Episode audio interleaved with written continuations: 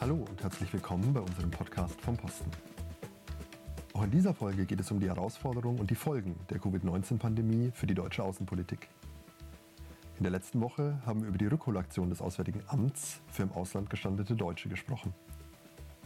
In dieser Folge geht es um die Folgen des Rückzugs in die Grenzen des eigenen Staates und auch des Rückzugs ins Private als Reaktion auf die Pandemie für Außenpolitik selbst. Und insbesondere für den uns im Auswärtigen Amt sehr wichtigen Bereich der auswärtigen Kultur- und Bildungspolitik. Dazu sprechen wir mit Andreas Görgen, dem Leiter der Kulturabteilung des Auswärtigen Amts, darüber, wie internationale Verständigung und Austausch in Zeiten des physischen Rückzugs möglich bleiben können und ob die Reaktionen auf die Herausforderungen der Covid-19-Pandemie auch nach dem Ende der unmittelbaren Maßnahmen zu mehr Abschottung oder vielleicht sogar zu mehr Verbundenheit und Solidarität führen könnten. Dies war ein sehr vielfältiges und für mich auch sehr inspirierendes Gespräch mit vielen offenen Fragen. Fragen offen zu halten ist sogar ein Hauptthema des Gesprächs, das hoffentlich auch Sie und euch interessiert. Göll, vielen Dank, dass Sie hier sind. Willkommen beim Podcast vom Posten. In diesen ähm, bewegten Zeiten ein großer internationaler Versandhändler hat äh, vor einigen Tagen angekündigt, dass er die Lieferung von von Haushaltswaren und Sanitätsartikeln vor der Lieferung von, von Büchern und anderen Kulturgütern priorisieren würde in der gegenwärtigen Krise mit äh, Covid-19, die wir erleben. Ist das eine Zeit, wenn wir heute über, über Kultur reden wollen, wo wir sozusagen andere Dinge priorisieren sollten? Oder ist das nicht eher eine Zeit, wo wir gerade Kultur als, als ein, ein Deutungsangebot, vielleicht auch als etwas Verbindendes brauchen? Nein, ich halte das für den typischen materialistischen Fehlschluss, dem dieser Online-Händler da unterlegen ist. Ähm, und würde gern, würde gern zwei, zwei Aspekte ein bisschen näher beleuchten. Der erste, der erste Aspekt, warum das ein materialistischer Fehlschluss ist, hat viel zu tun mit dem, was Sie im Moment bei, bei Andreas Reckwitz nachlesen können, ähm, wo es im Grunde um die um kulturellen Kapitalismus geht, also um das Aufladen von, von Gütern als Brand mit kulturellen Eigenschaften, was sehr viel zusammenhängt, was sehr viel zusammenhängt mit dem Druck, der in unseren Gesellschaften auf das Individuum, auf dem Individuum lastet. Der zweite, der zweite Aspekt über den materialistischen Fehlschluss, das führt uns eigentlich unmittelbar zurück zur Französischen Revolution denn unsere Gesellschaften berufen sich ja auf die Werte der Aufklärung und damit doch auch auf das, was in der Französischen Revolution mal gemacht wurde. Und die drei Werte der Französischen Revolution waren Freiheit, Gleichheit und Brüderlichkeit. Und in dem Aspekt der Brüderlichkeit steckt ja viel, viel mehr als eine materielle oder materialistische Gleichheit und steckt auch mehr als der liberale Ansatz ähm, des Freiheitsbegriffes. Und ich glaube, wir sind gerade, gerade dabei, über die große Solidarität, die sich in unserer Gesellschaft, aber Gott sei Dank auch zunehmend zwischen Gesellschaften zeigt, den Aspekt der Brüderlichkeit neu zu entdecken. Und der, also die Frage nach der Sinnhaftigkeit unseres Tuns, ist immer eine Frage, die über das Materialistische hinausgeht. Ähm, und deswegen ist es eigentlich eine gute Zeit, sich darüber zu unterhalten, in welcher Gesellschaft leben wir und in welcher Gesellschaft wollen wir leben ähm, und im internationalen Rahmen ist das mit Sicherheit eine Aufgabe des Auswärtigen Amtes, sich darum zu kümmern, in welcher Gesellschaft wollen wir leben. Aber es ist natürlich auch eine Aufgabe für Kultur und Kommunikation, sich darüber zu unterhalten, also die Räume von Unterhaltung zur Verfügung zu stellen. Und deswegen passt das eigentlich ganz gut. Es gibt eben auch so schöne Gelegenheiten wie Igor Levit, der seine, seine Abendhauskonzerte gibt, äh, die, die große, große äh, Publikumsmagneten auch sind. Es gibt also auch Gegentendenzen sozusagen dazu. Was ich mich nur frage, wenn man jetzt ein, ein, ein Limit-Konzert sich äh, per Stream zum Beispiel anhört, wenn man eine, eine Theateraufführung sich, sich anschaut, die ähm, übertragen wird, und es gibt ja viele kreative Ansätze, die sich Kulturschaffende und Institutionen überlegen. Man ist ja im Moment unter den gegenwärtigen Lockdown-Bedingungen trotzdem alleine. Also wenn, wenn Sie davon sprechen, das könnte auch eine, eine äh, ein Impuls sein für, für Solidarität, für, für Brüderlichkeit oder Geschwisterlichkeit, also für, für Sinnstiftung in der Gesellschaft. Physisch gesehen macht man ja die Erfahrung, man, man nimmt jetzt diese Kulturprodukte, aber auch andere Menschen viel stärker aus der Distanz wahr. Hemmt das nicht diesen, diesen vielleicht positiven Effekt, wie, wie Sie ihn gerade ein bisschen angedeutet haben? Na, natürlich brauchen wir die Begegnung. Ähm, ich würde aber nicht sagen, dass physische Distanz menschliche Nähe ausschließt.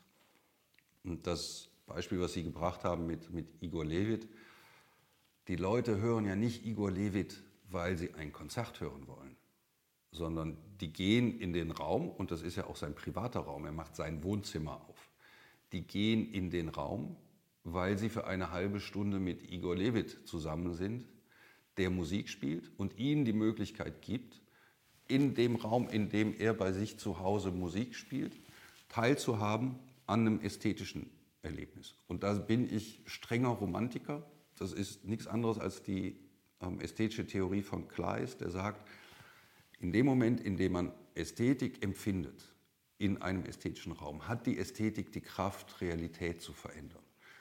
Und ich glaube, mit demselben, mit demselben Gefühl gehen die Leute aus seinen Konzerten raus, dass sie etwas gespürt haben, dass sie etwas berührt hat, was ihnen die Kraft gibt, dann außerhalb dieses Raumes ihr Leben anders, besser, glücklicher zu gestalten.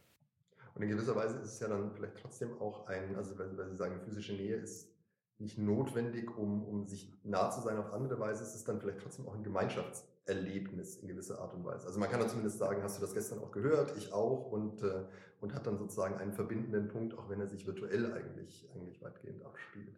Genau, und natürlich ist es für uns alle Tausende von Kolleginnen und Kollegen erleben das jetzt jeden Tag. Es ist schwieriger, über Telefonkonferenzen menschliche Nähe herzustellen. Ähm, es ist vielleicht ein bisschen leichter, wenn man es über Videokonferenzen macht und wenn man sich einlässt und einstellt darauf, dass es in Videoformaten eine andere Aufgabe ist, die, die Energie des anderen zu spüren, zu spüren, in welchem Raum man ist und die Sachen zu verstehen, die man ansonsten versteht, weil man eben das, die Aura des Gegenübers erspüren kann. Aber es geht. Hm. Ich würde vielleicht noch kurz an, an das, was Sie gesagt haben, zum ästhetischen Erlebnis anknüpfen. So, so ein bisschen herrscht ja Konsens darüber, dass diese, diese Herausforderung durch, durch Covid-19 eine, eine globale Krise ist. Und das ist sicher sozusagen auch richtig. Aber ähm, Krisen sind ja immer auch eine Frage der, der Wahrnehmung. Und ich, also ich versuche ein bisschen an, an, an dieser Idee des globalen Ereignisses zu, zu kratzen. Irgendwie breitet sich der Virus in der ganzen Welt aus. Es ist also eine, eine Erfahrung oder ein Einbruch in das Leben von ganz vielen Menschen. Ähm, aber er wird doch, wäre jetzt meine Vermutung, in ganz vielen Gesellschaften, äh, in verschiedenen Kulturen, wenn man sagen will, auch unterschiedlich erlebt. Natürlich auch äh, abhängig davon, wie stark er dort trifft, wie die Reaktionsweisen sind und so weiter. Ich frage mich, ob die die Idee, die manchmal jetzt artikuliert wird, dass das ein, ein gemeinschaftsstiftendes, ein verbindendes Ereignis sein kann, ob wir das so, so per se hinnehmen sollten oder ob das nicht eine sehr voraussetzungsreiche Annahme ist. Also ist das so, dass das etwas ist, auf das wir uns beziehen können und wo wir dann mit anderen Menschen sozusagen bruchlos drüber reden und das uns dann trotz der physischen Distanz auch näher zusammenbringt als Ereignis? Die Unterstellung ist ähnlich voraussetzungsreich wie, wie Ihre Frage. Und würde mal bei einem Jahr anfangen. Das kann ein gemeinschaftsstiftendes Moment sein. Und dann kommen wir zu dem voraussetzungsreichen Anteil von Ihnen. Ähm, Willy Brandt hat 1976 mal eine Rede bei der UNESCO gehalten und hat da dafür geworben, warum es so ungemein wichtig ist, im multilateralen Zusammenhang Kulturpolitik zu machen. Und er hat gesagt, es ist eine Aufgabe. Es ist die Aufgabe der Arbeit an der Weltvernunft. Ähm, und wir merken ja auch in jeder Diskussion, in der wir die Universalität von Werten behaupten oder sie darstellen, dass wir den Versuch unternehmen, an so etwas wie einer globalen Gemeinschaft zu arbeiten. Das bricht sich. Das bricht sich dadurch, dass unser europäischer Anspruch von Universalismus nicht in allen Kulturen als Vertreten der europäischen Werte wahrgenommen werden konnte. Oder um es ein bisschen platter zu sagen, die Werte der Aufklärung oder das, was Europa aus der Aufklärung gemacht hat, hat eben auch zu Imperialismus und zu Kolonialismus geführt und auch zu Nationalismus. Und darunter haben andere Weltregionen entsetzlich gelitten. Das heißt, wir können nicht mehr mit dem Anspruch in die Welt gehen und sagen, wir Europäer seien diejenigen, die wüssten, was die universellen Werte sind, sondern wir müssen uns der Diskussion und der Kritik, ähm, die wir auch über die Frankfurter Schule an uns selbst haben, wir müssen diese Kritik offenlegen. Und dann glaube ich, in dieser, in dieser Dialektik besteht weiterhin die Aufgabe, daran zu arbeiten, dass Humanität keine Nationalität kennt, sondern dass Humanität eine Verpflichtung des Menschen ist, für andere Menschen zu sorgen und mit anderen Menschen zu leben. Ähm, die zweite, der zweite voraussetzungsreiche Teil in Ihrer Frage, der ist so ein bisschen an dem Krisenbegriff. Sie sagen ja sehr bewusst Krise, weil Sie auf dem Punktraum, da entscheidet sich irgendwas. Während wir im, im öffentlichen Diskurs sehr oft über Gefahren und über Risiken sprechen. Und eine Gefahr ist traditionell ja was, was von außen kommt und einfach abgewehrt werden muss. Solange man eine Pandemie als eine Gefahr betrachtet, hat man dann genau den Effekt, dass man den eigenen Horizont enger macht und die Gefahr als etwas Äußeres einfach abwehrt. Wenn man aber sagt, die Pandemie ist ein Risiko, dann macht man den ganzen Bereich auf, in dem man sich darüber unterhalten muss, welche Risiken bin ich bereit als Gesellschaft einzugehen, welche Kosten versucht, äh, ruft das hervor und welche Risiken muss ich einfach als Gesellschaft akzeptieren oder kann ich als Gesellschaft nicht mehr akzeptieren. Und das ist wiederum eine Unterhaltung, die Sie nicht im nationalen Raum oder in der Familie entscheiden können, weil eben die Auswirkungen von dem, was passiert, sich nicht einschränken lassen auf einen familiären oder nationalen Raum, sondern die global sind. Und deswegen glaube ich, ist es sehr, sehr klug, von dem Krisenbegriff zum Risiko zu gehen und zu sagen, so über die Risiken einer Pandemie, über die Risiken einer Wirtschaft, die, die als Extraktionswirtschaft funktioniert, also als Ausbeutung von natürlichen Ressourcen, ähm, über die Risiken von globalen Lieferketten, darüber müssen wir uns unterhalten, darüber müssen wir uns aber gemeinsam unterhalten. Jetzt mögen sich manche fragen, was hat das denn jetzt im, im engeren institutionellen Sinne mit dem Auswärtigen Amt zu tun? Man sollte vielleicht noch dazu sagen, der Bereich Auswärtige Kultur- und Bildungspolitik ist in, in der Arbeit des Auswärtigen Amtes ein sehr wichtiger, auch in den letzten Jahren auch nochmal stärker ausgestatteter, nimmt einen großen Teil des Haushaltes ein. Darum kümmert sich Ihre Abteilung sehr, ähm, sehr stark. Und äh, der Ansatz, das hatten wir auch schon kurz angedeutet, ist unter anderem Verständigung, Verständigung zu ermöglichen, Begegnungsorte zu schaffen, natürlich auch Deutschland nach außen zu, zu repräsentieren, äh, darzustellen mit, mit sehr vielen Institutionen, mit ähm, Partnern, mit denen wir das machen. Also wir machen das nicht selber, sondern unter anderem mit sogenannten Mittlerorganisationen. Ähm, vielleicht können Sie uns kurz ein bisschen schildern, wie geht es denen denn? Also die Diskussion, die, die man täglich nachlesen oder erleben kann um Kultur und Kulturschaffende, ist interessanterweise nach meiner Wahrnehmung relativ nationalstaatlich zentriert oder sogar regional. Also in Berlin gab es eine Initiative, Kulturschaffende finanziell zu unterstützen, weil die in, in stark prekäre Situationen kommen. Man hört vom örtlichen Theater oder vom Kino oder von anderen Institutionen, die in Schwierigkeiten sind, weil sie eben keine, keine, keine öffentlichen oder keine physischen Aufführungen machen können. Was berichten denn unsere, unsere Partner- und Mittlerorganisationen, wie sie diese Krise jetzt in ihrer Arbeit trifft? Unsere Partner- und Mittlerorganisationen, und das glaube ich ist wirklich ein Merkmal des Auswärtigen Amtes und der Außenpolitik. Unsere Partner- und Mittlerorganisationen sind genauso wie unsere eigenen Kollegen und Kollegen mit ihrer Aufgabe sehr, sehr fest verbunden. Das heißt, von 1500 Lehrern sind ungefähr 15 Prozent, die zu Risikogruppen gehörten oder denen es nicht möglich war, weiterzuarbeiten, überhaupt nur ausgereist. Das Gleiche gilt, ich glaube, da sind es 20 Prozent für die Mitarbeiterinnen und Mitarbeiter der Goethe-Institute. Ähm, also genauso wie bei uns gibt es ein hohes, eine hohe persönliche Verbundenheit, Dienst zu leisten. Den Dienst an, an, unserem Land zu leisten, aber eben den Dienst an unserem Land dadurch zu leisten, dass man zusätzliche Risiken auf sich nimmt und dass man im Ausland arbeitet. Ähm, das ist das Erste. Das Zweite, was ich wahrnehme bei den Mittlerorganisationen, ist genauso wie bei uns eine große Bereitschaft, jetzt schnell Neues zu wagen und auch mal liebgewonnene Strukturen der, der Kooperatismen oder der Institutionen in Frage zu stellen. Und ich empfinde das als eine größere Kohärenz in unserer Arbeit. Ich würde einfach gern ein Beispiel geben. Ähm, wir denken zurzeit nach, in welcher Weise wir die Förderung in der Kultur umstellen können, stärker weg von der Projektförderung auf eine strukturelle Förderung. Denn nicht nur unsere eigenen Strukturen sind ja unter Druck, sondern auch unsere Partnerstrukturen. Das kann in dem Land X ein Theater sein, das kann im Land Y ähm, eine zivilgesellschaftliche Organisation wie eine Stiftung sein. Stellen Sie einfach nur vor, in der Türkei zu arbeiten, ohne dass Anadolu Kültür, also die, ähm, die Stiftung von Osman Kavala, ähm, dass die weiter existiert. Das geht nicht. Deswegen werden wir überlegen und überlegen das im Moment sehr, sehr eifrig und versuchen da auch mit dem BMF ins Gespräch zu kommen, ob wir nicht einen Strukturfonds als einen Recovery Fund aufsetzen, der jetzt hilft, dieses Jahr, dieses Jahr zu überbrücken. Ähm, das Zweite ist natürlich ein, enormer Innovationsschub in der Digitalisierung, in allen digitalen Formaten. Und das Dritte, weil das ja auch zu unserer Aufgabe gehört, ähm, da geht es um die Kommunikationsräume. Also die Arbeit, die Arbeit, die in unserer Abteilung geleistet wird, gegen Desinformation, ähm, für einen Diskurs, der faktenbasiert ist, ist, eine enorm, ist ein enorm großer Anteil und eine sehr, sehr wichtige Aufgabe. Ähm, denn es gibt andere Staaten,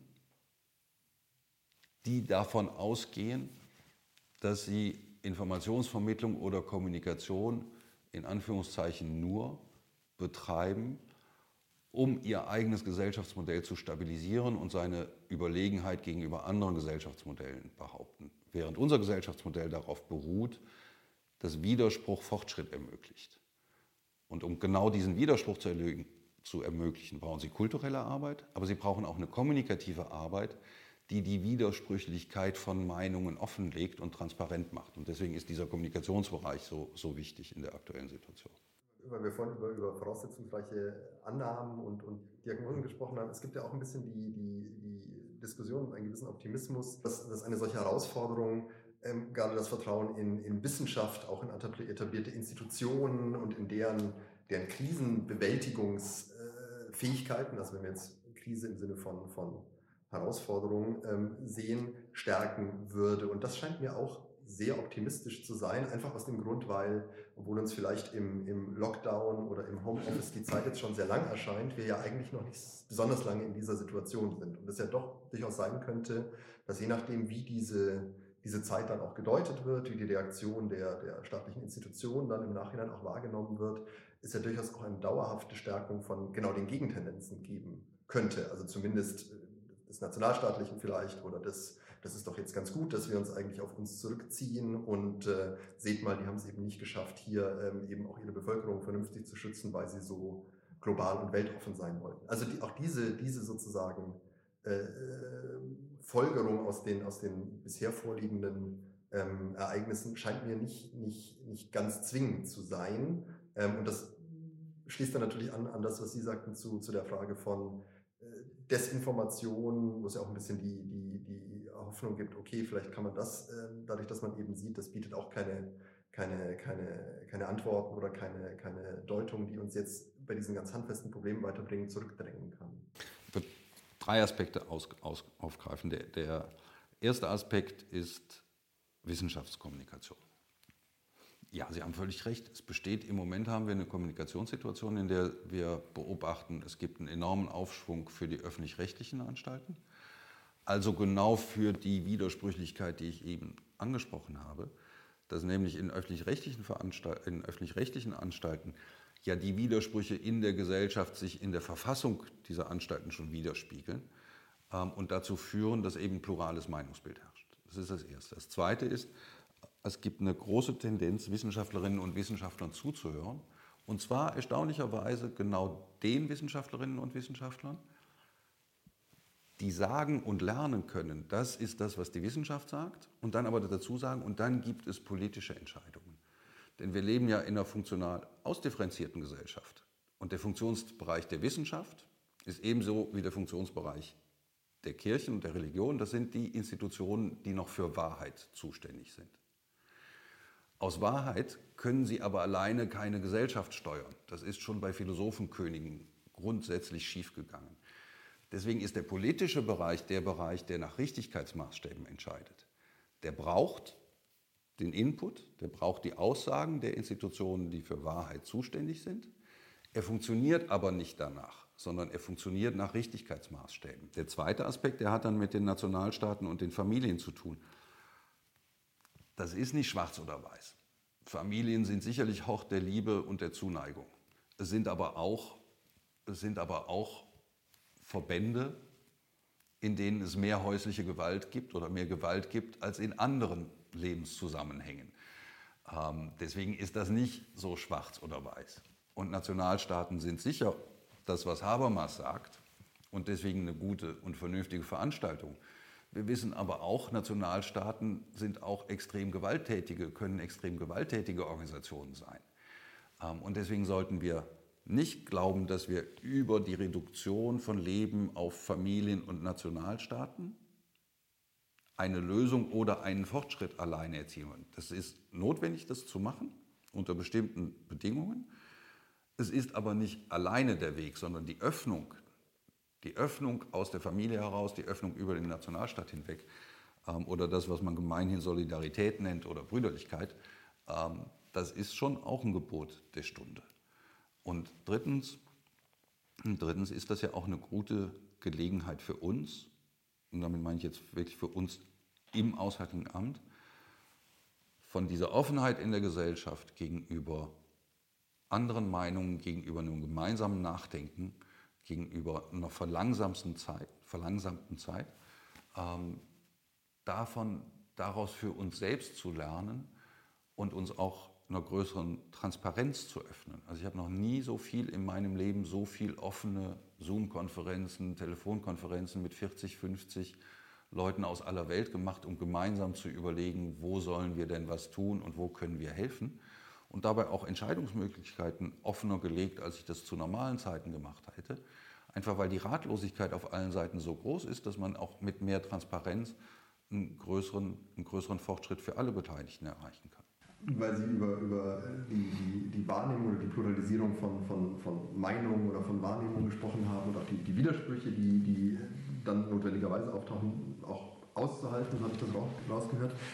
Frage ich mich so ein bisschen, ähm, was das mit dem öffentlichen Raum jetzt nicht global macht, sondern ähm, wenn wir jetzt an Europa zum Beispiel denken. Also für Europa hatten wir ja auch immer die Diskussion oder öfter mal die Diskussion, dass beklagt worden ist, wir haben keine, keine, keine öffentliche gemeinschaftliche Sphäre, die, die wirklich europäisch ist, die wirklich Probleme europäisch diskutiert und nicht nur regional oder nationalstaatlich. Und so ähnlich wie wir das vorhin bei, mit einer eher globalen Perspektive kurz, kurz andiskutiert hatten, könnte man bei Europa ja auch fragen, ähm, ist das nicht jetzt aber wirklich eine Herausforderung, die zumindest zeitlich verzögert irgendwann mal alle europäischen Länder äh, treffen wird, die deswegen eine, eine gemeinsame auch ist, die gemeinsame Antworten erfordert, aber eben auch eine Verständigung äh, oder, ein, oder einen Raum erfordert, in dem diese Herausforderung diskutiert werden kann. Und die, die Nachrichten, zumindest jetzt was die konkreten Fragen von Hilfsleistungen oder sowas angeht, ähm, sind zuletzt eher, ich sag mal, durchwachsen. Ähm, und wir erleben auch oder wir hören, dass es aus verschiedenen Ländern, die jetzt von der Krise stark getroffen sind, auch Missfallen gibt über mangelnde Solidarität und ähnliches. Also da scheint sich vielleicht eher so eine Art disruptives Potenzial anzu, anzusammeln, das äh, nach dieser Krise vielleicht noch Folgen haben könnte. Was kann man da tun, wenn man da was tun kann? Ähm, gerade in einem Land, das ja dezidiert auch äh, sich europäisch versteht und, und gerade diese diese, diesen europäischen Zusammenhalt auch stärken möchte. Die Europäische Union hat ja begonnen mit der Vergemeinschaftung von Produktionsmitteln und Gefahren. Das war zunächst mal Kohle und Stahl als die wichtigsten Produktionsmittel. Und das Dritte, was vergemeinschaftet wurde, war das größte Risiko, das war nämlich die Atomkraft. Und wir erleben ja im Moment, dass auch das Risiko, was durch die Pandemie existiert, einen neuen Vergemeinschaftungsschub hervorruft. Deswegen bin ich gar nicht so pessimistisch, sondern ob das die Anstrengungen sind, die Sie jetzt in der, in der Finanzpolitik sehen, oder ob das die Überlegungen sind, ähm, welche Lieferketten oder welche Produktionszyklen muss man denn in Europa halten und welche, ähm, welchen Stellenwert hat denn der Gesundheitssektor in unseren Gesellschaften? Da sind auch überall starke Tendenzen zur Vergemeinschaftung.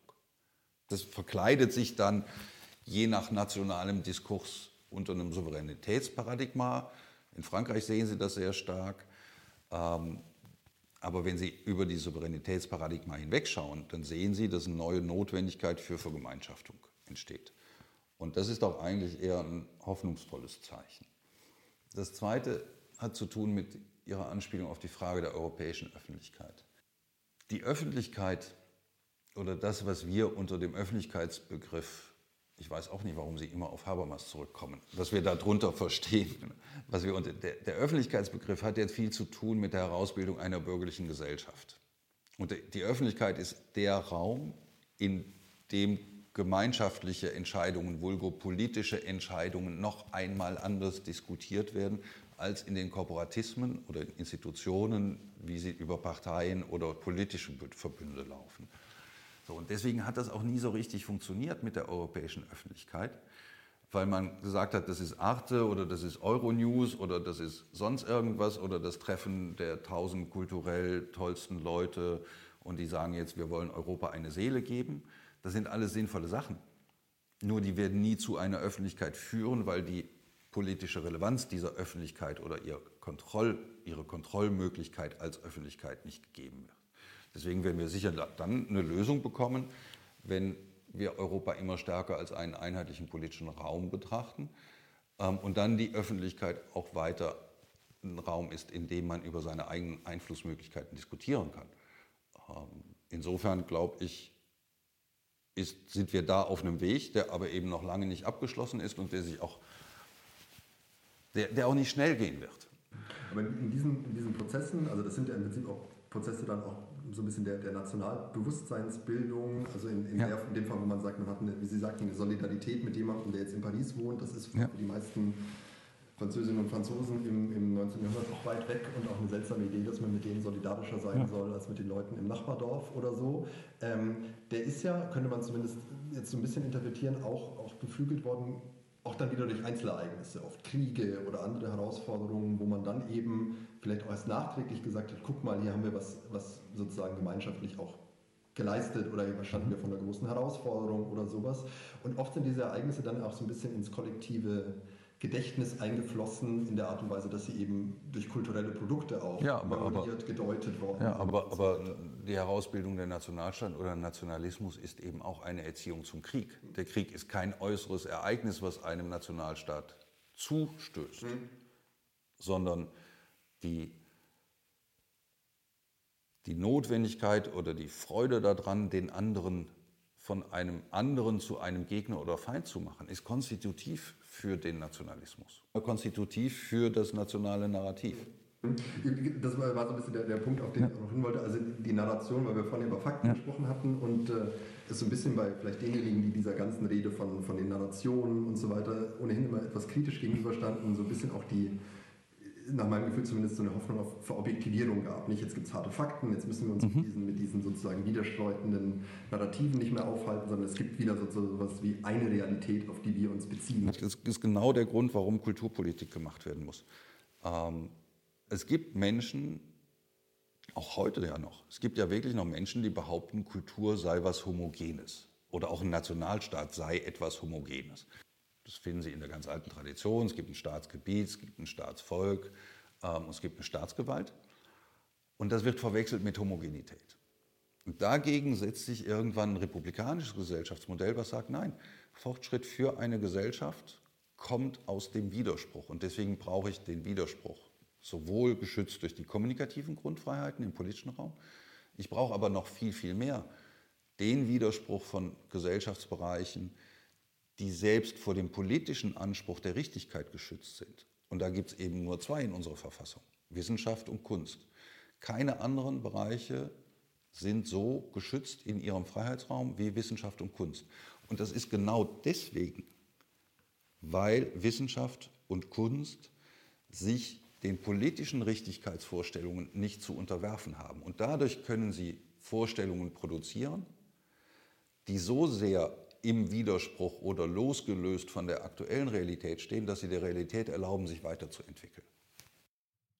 Wenn wir jetzt nochmal bei dieser Frage der, der, der Förderung auch oder dem, dem Hochhalten von, von Kunst- und Wissenschaftsfreiheit bleiben, was, was konkret können wir da machen oder machen Sie dort, machen wir dort? Und gibt es da schon, vielleicht ist das zu früh, das noch zu sagen, aber gibt es hier schon so eine Zeitrechnung in, in Prä- und Post-Corona? Also wenn Sie äh, diese, diese vielen Videokonferenzen und, und andere Gespräche führen, ist das schon sozusagen erkennbar als ein, ein Bruch, wo man jetzt auch sagt, okay, wir setzen uns jetzt nochmal neu auf. Wir müssen nicht nur institutionell, wir haben ja vorhin über die Mittlerorganisation gesprochen, sondern auch inhaltlich ähm, uns jetzt in einer Art und Weise aufstellen, wie wir es vor sechs, acht Wochen, drei Monaten oder so vielleicht noch nicht ähm, abgesehen hätten und wird uns das eben auch jetzt die nächsten, die nächsten Jahre dann begleiten.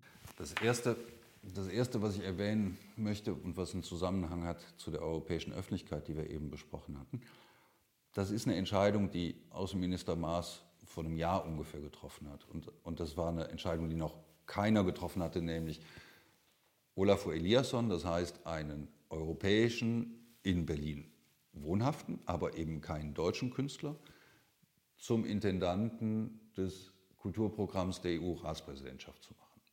Erster Aspekt. Zweiter Aspekt. Mit einem Kunstwerk, was sich alleine im digitalen Raum abspielt. Ähm, das war eine Entscheidung, die der Außenminister ungefähr vor einem Jahr getroffen hat. Und heute sind wir in der Situation, dass wir, was damals ein enormes Wagnis schien, eben nicht zu sagen, wir bringen Europa bei, deutsche Kultur ist Brahms, Beethoven und Barenboim, sondern wir sagen, nein, wir gehen in den digitalen Raum und wir haben einen dritten Aspekt dazugenommen, es ist ein Projekt, was auf Kinder zielt und was Kinder empowern soll, ihre Vorstellungen von der Zukunft zu zeigen. So, das heißt, wir haben ein digitales Projekt, wir haben ein europäisches Projekt schon vom Intendanten her und wir haben ein Projekt, was auf Ermöglichung und Empowerment geht. Und das ist, glaube ich, wegweisend auch für das, was wir in der nächsten Zeit noch mehr machen sollten. Das ist schon länger angelegt gewesen und wie gesagt, mit, bei dem Projekt hat, hat der Außenminister das vor einem Jahr entschieden. Ähm, aber ich glaube, das zeigt so ungefähr die Richtung.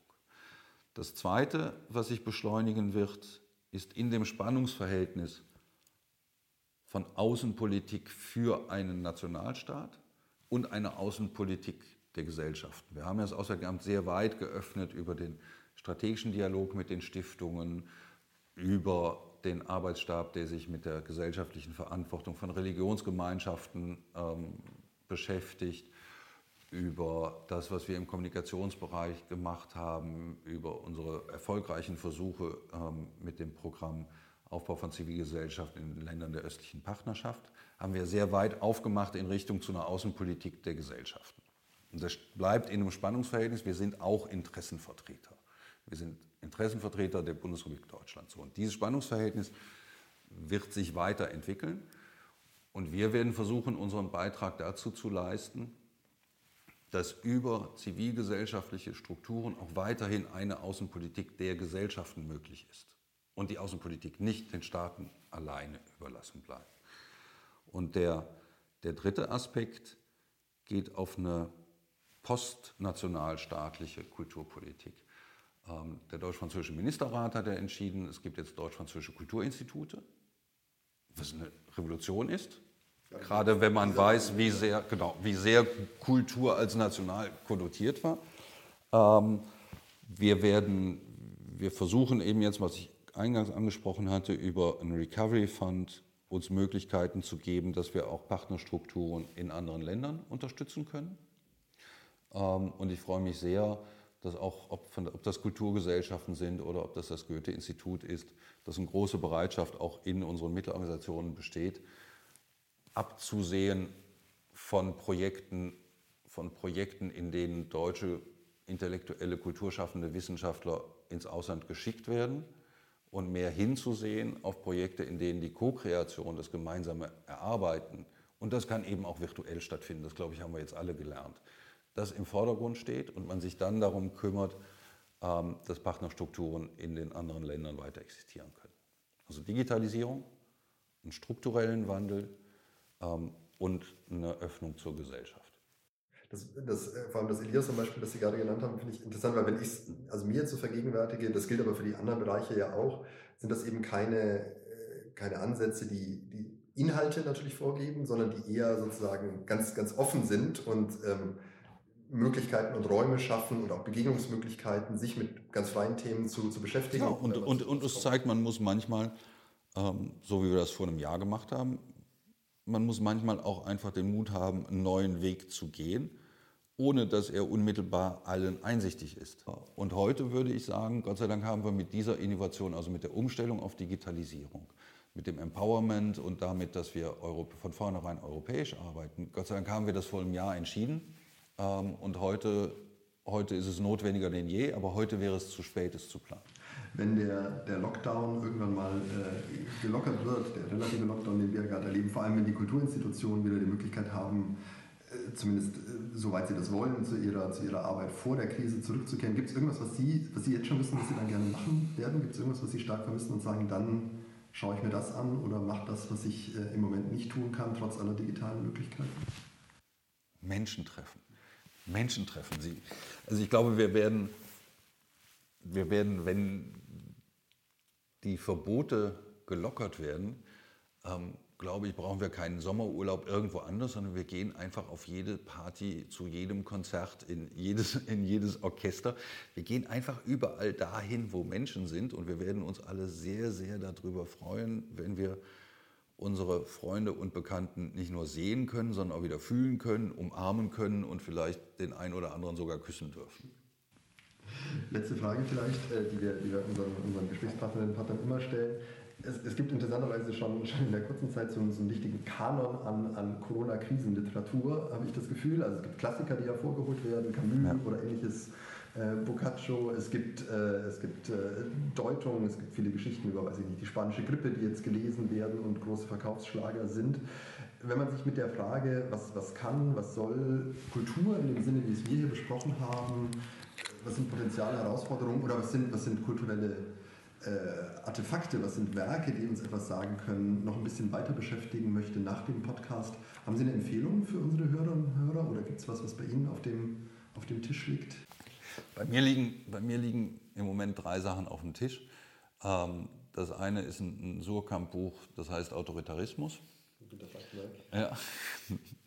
Das zweite ist ein Surkamp-Buch von, von Reckwitz, Kultureller Kapitalismus. Ähm, das dritte ist ein Buch, was ich zwar schon gelesen habe, aber im Moment nochmal lese, das Stanicic, Herkunft. Wir, wir müssen dafür kämpfen, dass das ähm, hier eine diverse Gesellschaft ist und dass Verschiedenheit Schönheit bedeutet. Ähm, und das Dritte, was auf dem Tisch liegt, ist eine CD von, von Julia Hülsmann, die halt eine großartige Jazzpianistin ist ähm, und die auch in, ja, in, Stunden, in Stunden der Stille irgendwo, irgendwo gut aus dem Lautsprecher kommt. Dann nehmen wir das vielleicht auf die, die Liste hinzu mit, mit äh, Dingen, die uns helfen, über diese Zeit zu kommen und in der Hoffnung auch, dass wir bald wieder zu den, zu den Zeiten möglicher physischer Nähe, wie auch immer wir sie gestalten möchten, ähm, zurückkehren können. Danke Ihnen sehr für die äh, Zeit und für das Gespräch und äh, vielleicht ein andermal, wenn wir dann noch mehr wissen, welche Folgen diese, diese Herausforderung auch für uns, für das Auswärtige Amt, für den Bereich der, der auswärtigen Kultur- und Bildungspolitik gehabt haben wird. Vielen Dank, Herr Göring. Vielen Dank, Herr Kamisek, und, und ganz vielen Dank, denn dieses Gespräch könnten wir auch nur führen, weil so viele Kolleginnen und Kollegen in den Abteilungen arbeiten. Deswegen ganz, ganz lieben Dank erstmal an meine Abteilung, auch an dieser Stelle. Dies war eine neue Folge unseres Podcasts vom Posten über die Folgen der Covid-19-Pandemie für die auswärtige Kultur- und Bildungspolitik. Ich hoffe, es hat Sie und euch interessiert. Fragen und Anregungen können Sie wie immer gerne an unsere Mailadresse podcast.diplo.de schicken. Bleiben Sie gesund, alles Gute und bis zum nächsten Mal.